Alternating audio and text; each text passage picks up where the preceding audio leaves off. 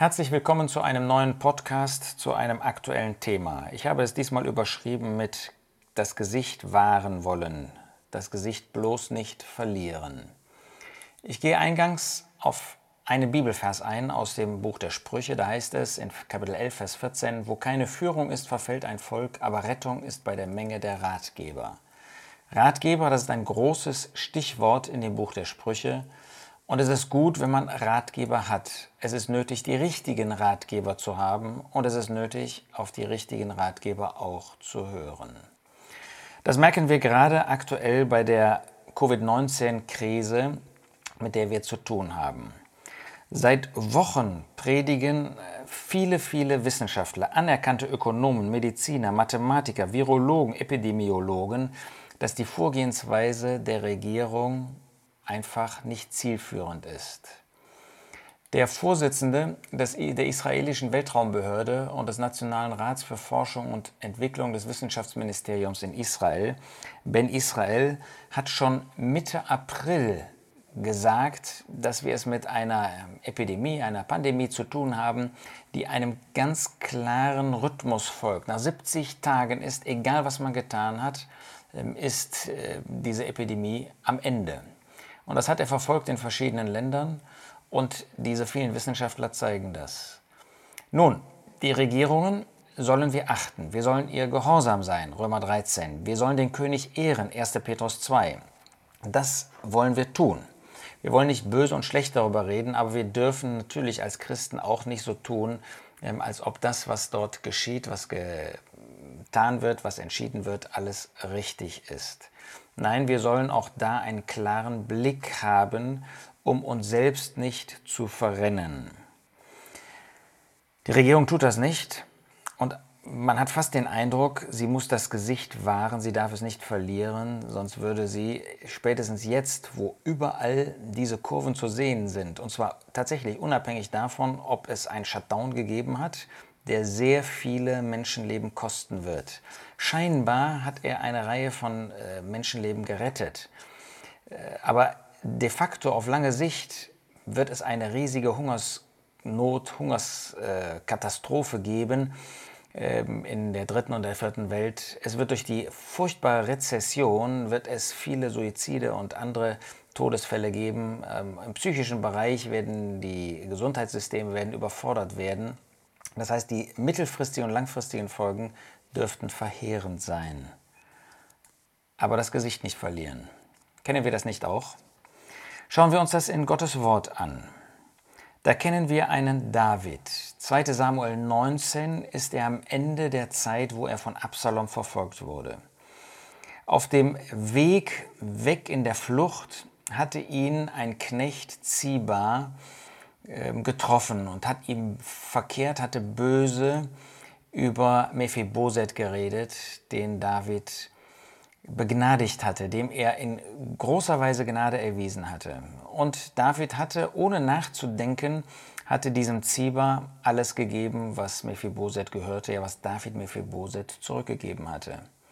Nun kam David nach dieser Flucht von Absalom wieder nach Hause und da begegnet ihm Mephiboset. Mephiboset war lahm an beiden Füßen. Er war an sich nicht bewegungsfähig, aber er hatte gehört davon, dass der König zurückkam und so machte er sich auf. Und ähm, als ein Knecht, obwohl er an der Tafel des Königs essen durfte, begegnet er David.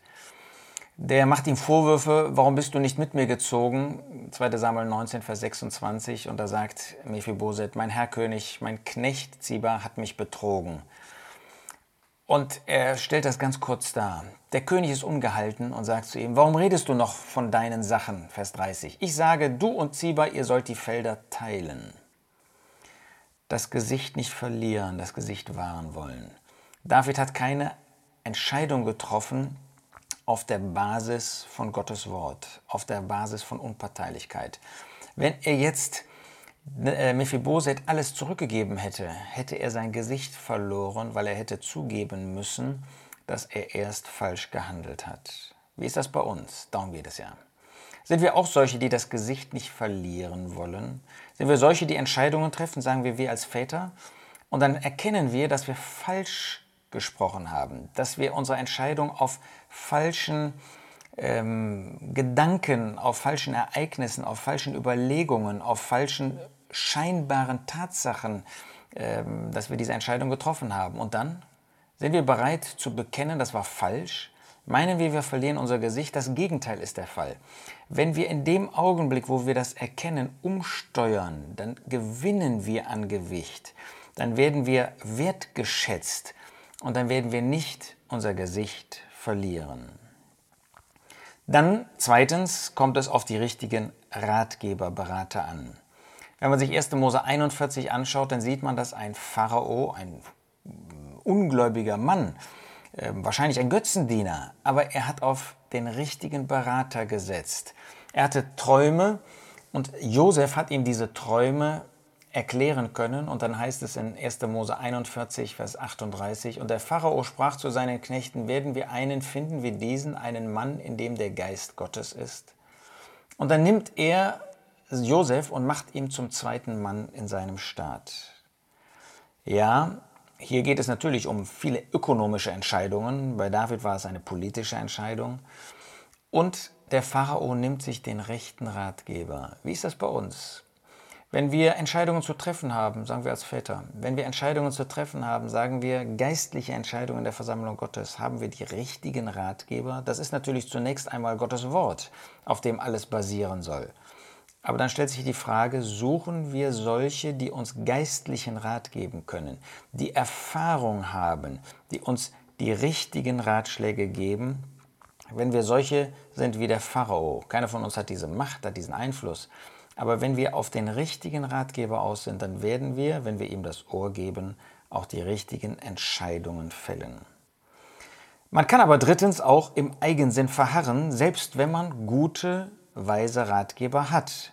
Man kann falsche Entscheidungen, wie man das jetzt ja erlebt, trotz besseren Wissens treffen. Da war Joas der König in Juda. Und nachdem der hohe Priester verstorben war, heimgegangen war, da hat er auch Ratgeber gehabt. Das waren falsche Ratgeber. Aber da gab es doch einen Propheten, einen Sohn dieses Priesters. Und er hat Joas ins Gewissen geredet. Er hat ihm deutlich gemacht, dass er auf einem falschen Weg ist. Aber er wollte nicht hören. Da war Ahab. Der hatte solche, die ihm immer nach dem Mund geredet haben.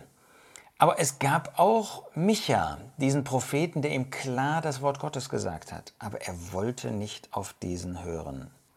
Da war der Pharao, 2. Mose, am Anfang. Und selbst seine Wahrsagepriester sagen einmal, das ist Gottes Finger. Er hat von Mose die richtigen Weisungen gehört. Er wollte nicht, er ist im Eigensinn stehen geblieben. Oder wir denken an Zedekia, den letzten König in Juda, der von Jeremia sehr gut beraten worden ist. Aber er wollte nicht auf Jeremia hören. Er hat sich nicht getraut, er hatte nicht den Mut, auf Jeremia zu hören. Oder da war Rehabiam, der wusste genau, was die älteren Erfahrenen sagten, das ist richtig. Aber er wollte nicht auf diese älteren, einflussreichen Ratgeber hören. Sind wir auch solche, die vielleicht im Eigensinn unseren eigenen Weg gehen? Die Entscheidungen treffen, obwohl wir genau wissen, dass wir solche haben, die uns das Richtige geraten haben. Aber wir wollen vielleicht das Gesicht nicht verlieren. Wir haben uns einmal für einen Weg entschieden und wir haben Angst, dass andere uns sagen, hm, das war ja falsch die Entscheidung. Ja, kann ja sein. Aber wenn wir dann dem Ratgeber unser Ohr leihen, wenn wir wissen, dass er recht hat, warum hören wir auf ihn nicht? Warum verharren wir in unserem Eigensinn? Das ist nur zum Schaden für uns, für unsere Familie, vielleicht für die örtliche Versammlung, vielleicht darüber hinaus. Lasst uns ein Ohr haben für die richtigen Ratgeber.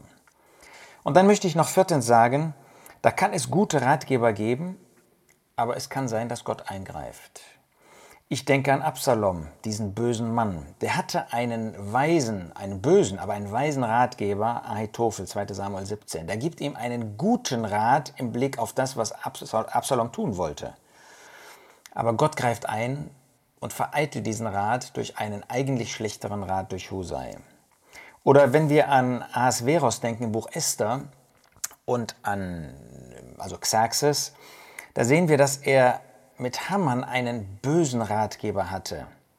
Und dass Gott das zugelassen hat für eine Zeit. Aber dann auf einmal hat er eingegriffen, sogar bei diesem ungläubigen Mann und hat ähm, in der Nacht ihm ein unruhiges Herz gegeben, sodass er sich die Chroniken angeschaut hat und dadurch dann durch Mordecai einen anderen Rat eingeführt hat. Gott greift ein.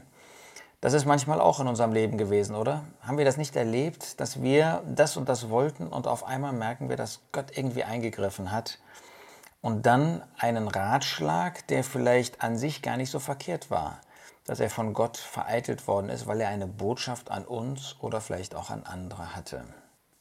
Guter Ratgeber, das war das Thema in diesem Podcast. Ich wünsche, dass wir uns die richtigen Ratgeber suchen, jeder von uns dass es Ratgeber sind, die einsichtig sind, die auf Gottes Wort fußen, die das uns empfehlen, was Gottes Wort uns zeigt, die geistlich sind, die Erfahrung haben. Such dir immer einen Ratgeber, der geistlicher ist als du, der weiser ist als du. Und dass wir dann nicht im Eigenwillen handeln, dass wenn wir gehört haben, wir das auch tun wollen, dass wir in unserem Gewissen empfinden, was nach Gottes Wort richtig ist und auch den Mut haben, den Glaubensmut haben, das zu tun und nicht im Eigenwillen handeln wollen. Und wenn wir gemerkt haben, dass wir eine falsche Entscheidung getroffen haben, dass wir bereit sind, die auch zu revidieren. Das ist zu unserem Segen, zum Segen für unsere Familie, vielleicht sogar darüber hinaus zum Segen für Gläubige, mit denen wir zu tun haben. Wohl uns, wenn wir solche Pharaos sind, die einen Josef haben und dass wir ein Ohr haben für die Stimme Gottes.